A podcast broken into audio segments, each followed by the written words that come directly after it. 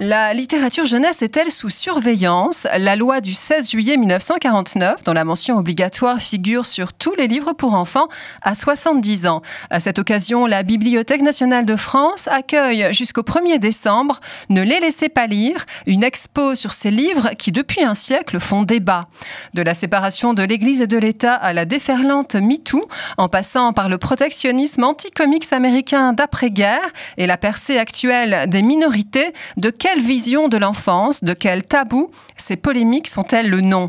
Visite en compagnie de Marine Planche, conservateur au Centre national de la littérature pour la jeunesse.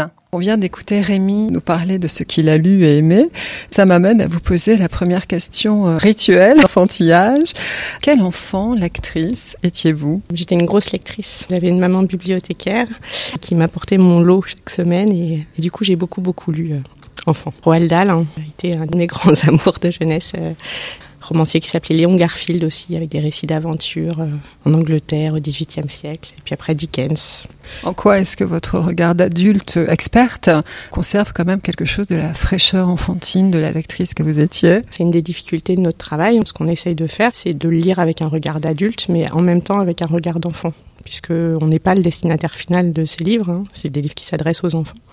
C'est un exercice un petit peu schizophrénique, mais intéressant. L'exposition présente une sélection de livres pour enfants et de bandes dessinées qui, donc, de 1904 à nos jours, ont été interdits ou déconseillés aux enfants pour des motifs religieux, moraux, politiques. Alors pourquoi est-ce que ces lectures enfantines ont représenté des points de crispation? Quelle vision de l'enfance et de la société et de ces tabous. Ces luttes euh, autour des publications pour la jeunesse euh, révèlent-elles? Au fil du temps, on voit des évolutions sur euh, ce qui va susciter des crispations. Il y a des choses qui aujourd'hui nous paraissent anodines, qui ne l'étaient pas forcément au départ. Par exemple, la loi de 1949 sur les publications pour la jeunesse précisait dans son article 2 que parmi ce qui était interdit dans les livres pour enfants, on pouvait trouver la paresse. Ça fait partie des choses qu'il fallait pas représenter sous un jour favorable dans une publication pour la jeunesse. Aujourd'hui, je pense qu'il y en a quelques dans les livres pour enfants et ça ne suscite l'indignation de personne. Et c'est pour ça qu'on a voulu apporter un regard historique sur cette question. Aujourd'hui, par exemple, on voit que c'est les questions autour du sexisme qui sont particulièrement euh, regardées dans les livres pour enfants comme dans le reste de la société. En quoi est-ce que la date de 1904 est fondatrice? Est-ce que vous pouvez nous présenter le fameux abbé Bethléem? 1904, c'est la parution d'un guide qui s'appelle Roman à lire et Roman à proscrire et qu'on doit à l'abbé Louis Bethléem qui a été bibliothécaire à Cambrai au tout début de sa carrière et qui se donne véritablement pour euh, mission de euh, guider les familles ainsi que les responsables d'institutions euh, scolaires dans ce qu'on peut proposer ou pas à lire à des enfants. C'est quelqu'un qui va avoir une influence assez forte puisque ce guide de lecture rencontre un grand succès et qu'il mène par ailleurs des campagnes de communication, il fait des conférences, il édite des tracts, il va même jusqu'à aller sur l'avenue des Champs-Élysées, se mettre en scène en train de déchirer des journaux qui jugent inapproprié. Et donc il va convoquer la presse pour qu'on puisse euh, le photographier et euh, faire connaître ainsi son combat auprès de l'opinion. On est devant un portrait de Georges Sand, tel qu'en elle-même, avec sa fameuse coiffure au bandeau.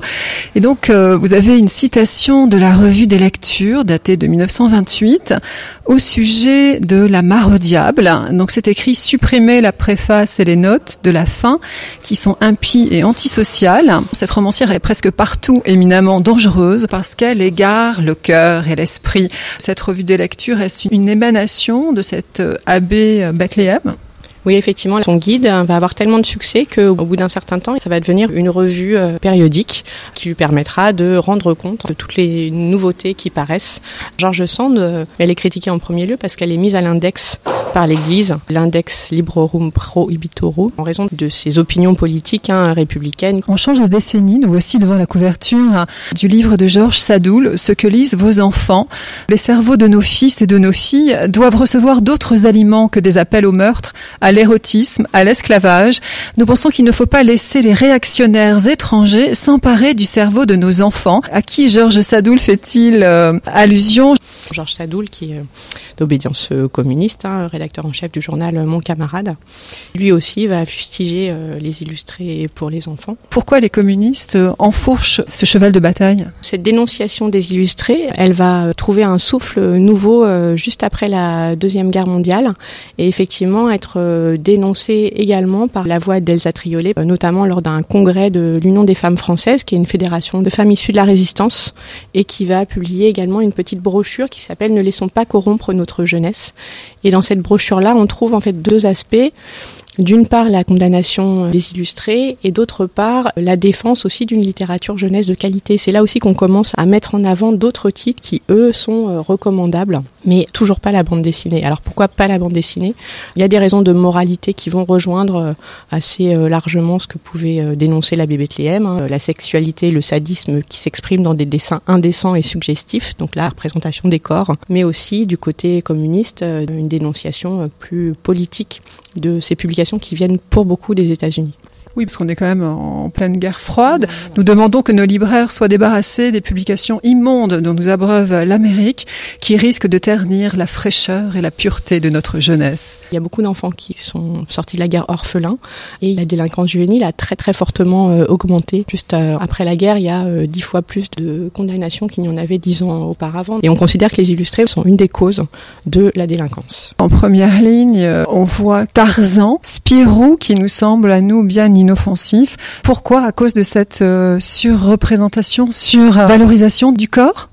C'est une des raisons, effectivement, euh, notamment euh, dans Tarzan, hein, qui est assez peu habillé. Tarzan était publié dans Spirou au départ. Ils vont abandonner euh, petit à petit cette publication de bande dessinée américaine pour développer des productions locales. Ça, c'est un des effets de la loi de 49. C'est aussi une forme de protectionnisme. Les historiens considèrent que c'est une des raisons de l'expansion de la bande dessinée franco-belge. Revenons à cette fameuse loi du 16 juillet 1949. Que dit-elle, cette loi? Qu'instaure-t-elle? Elle instaure un contrôle spécifique de ces publications euh, à destination des enfants et des jeunes, c'est-à-dire euh, une énumération de tout ce qui est interdit dans les publications pour les enfants. Donc euh, cette paresse, hein, le vol, le banditisme, la haine, la débauche.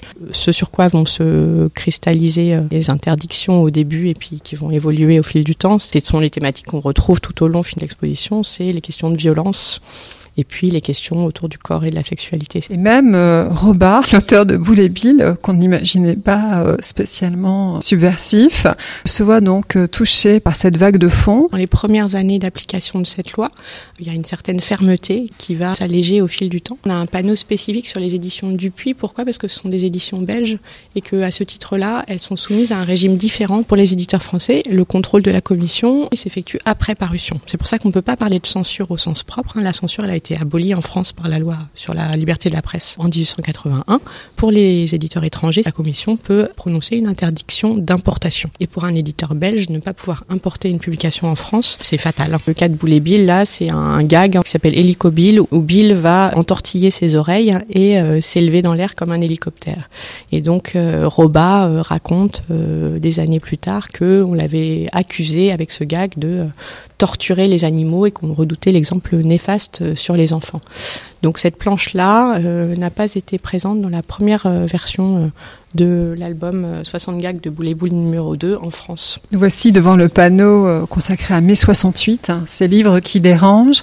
Alors qu'est-ce qui change? Beaucoup de choses. Après 68, on voit apparaître de nouveaux éditeurs. Les éditions des femmes, par exemple, qui vont créer une collection spécifique pour les petites filles, qui s'appelle Du côté des petites filles. Elles veulent publier tout le refoulé, le censurer, le renvoyer des maisons d'édition bourgeoises. On a les éditions du sourire qui mord, qui va publier par exemple l'histoire de Julie. Et on voit aussi euh, une sorte d'icône Hein, lorsqu'on parle des enfants. Françoise Dolto, dans quel clan on le devine, mais dans quel clan se situa-t-elle euh? On a voulu euh, citer une tribune qu'elle publie dans le journal L'Express en décembre 1972 qui s'appelle Littérature enfantine, attention, danger. Et c'est sa réponse à euh, l'envoi par euh, François Ruvidal, qui est un de ces jeunes éditeurs euh, post-68, qui veut faire des livres d'un genre entièrement nouveau, qui lui avait envoyé ces livres-là pour lui demander son avis. Donc elle répond par cette tribune au vitriol, où elle accuse ces livres d'être dangereux nous avons une responsabilité à l'égard des enfants et ces livres vont projeter des fantasmes d'adultes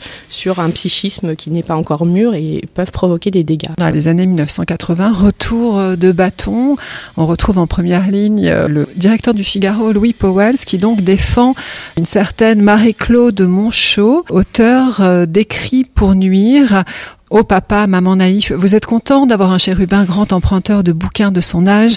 Mon ami vous révèle que le nez sur les pages, il tête goulûment le dégoût du foyer, la haine sociale, le mépris de l'ordre et la passion de l'insurgé. Marie-Claude Monchot est auteure et illustratrice hein, et elle va décider donc de publier en 1985 un pamphlet qui est également une sorte de guide de lecture avec euh, ses livres nocifs euh, de son point de vue, l'initiation à une vie sexuelle précoce, euh, détruire la nation, etc etc., Et de son point de vue, ce sont des livres qui sont présents dans les bibliothèques euh, pour la jeunesse qui se développent hein, pas mal euh, à ce moment-là et que les parents devraient regarder de près. Je pense à un album qui s'appelle Les Mémoires d'un colonel jardinier de Lionel Coquelin. Elle accuse de ridiculiser l'armée, la police et les gendarmes. La ville de Montfermeil, par exemple, a décidé de s'appuyer sur ce livre-là pour aller regarder le contenu euh, de sa bibliothèque et retirer les livres qu'elle considère comme nuisible. Ça va continuer avec euh, les premières euh, municipalités qui sont euh, gagnées par le Front National dans les années 1990, notamment dans la ville d'Orange. La loi du 16 juillet 1949 a été modifiée par la loi du 17 mai 2011. Est-ce que vraiment l'esprit de la loi a singulièrement évolué? Il n'y a pas de modification considérable, simplement il y a une nouvelle rédaction de l'article 2 qui revoit cette liste des sept péchés là qu'on a évoqué tout à l'heure pour la moderniser. Donc là on parle d'incitation à la discrimination, d'atteinte à la dignité humaine, d'usage de stupéfiants, euh, de violence ou d'éléments à caractère pornographique. Un des effets principaux de cette loi, c'est d'avoir mis en place un fonctionnement de, alors on peut dire euh, auto-censure ou auto-régulation selon la vision qu'on a de la chose, mais en tout cas, euh, ces interdits, ils ont été intériorisés. L'affaire tout à poil. C'est le moment où euh, Jean-François Copé a euh, brandi euh, ce livre publié aux éditions d'Urwerg. Donc Jean-François Copé, actuellement maire de Meaux et qui était donc à l'époque le président du principal parti de droite, l'UMP. Il a dit à ce moment-là, donc en montrant ce livre, je ne sais pas s'il faut sourire, mais comme c'est nos enfants, on n'a pas envie de sourire. À poil la maîtresse, vous voyez, c'est bien pour l'autorité des professeurs. Le rôle de l'UMP, c'est de dire ça suffit. Il annonce que ce livre-là est recommandé par l'éducation nationale, ce qui n'est pas tout à fait vrai, puisqu'il n'a jamais figuré sur les listes officielles de l'éducation nationale. On voit que la question du corps, mais aussi la question de la sexualité, la question du genre agitent les tréfonds de la société et donc sont extrêmement présents dans ces débats, dans ces conflits autour des publications jeunesse. Qu'est-ce que ça dit, encore une fois, sur ce qu'on veut inculquer aux enfants? Ce que ça dit principalement, c'est que c'est un sujet avec lequel les adultes sont mal à l'aise, une sorte de tabou hein, dans la question du rapport euh, à l'enfance. Le mouvement MeToo, il a trouvé euh, aussi une expression dans le domaine des livres qui sont adressés aux enfants et aux jeunes cette question euh, du sexisme, elle est euh, particulièrement regardée.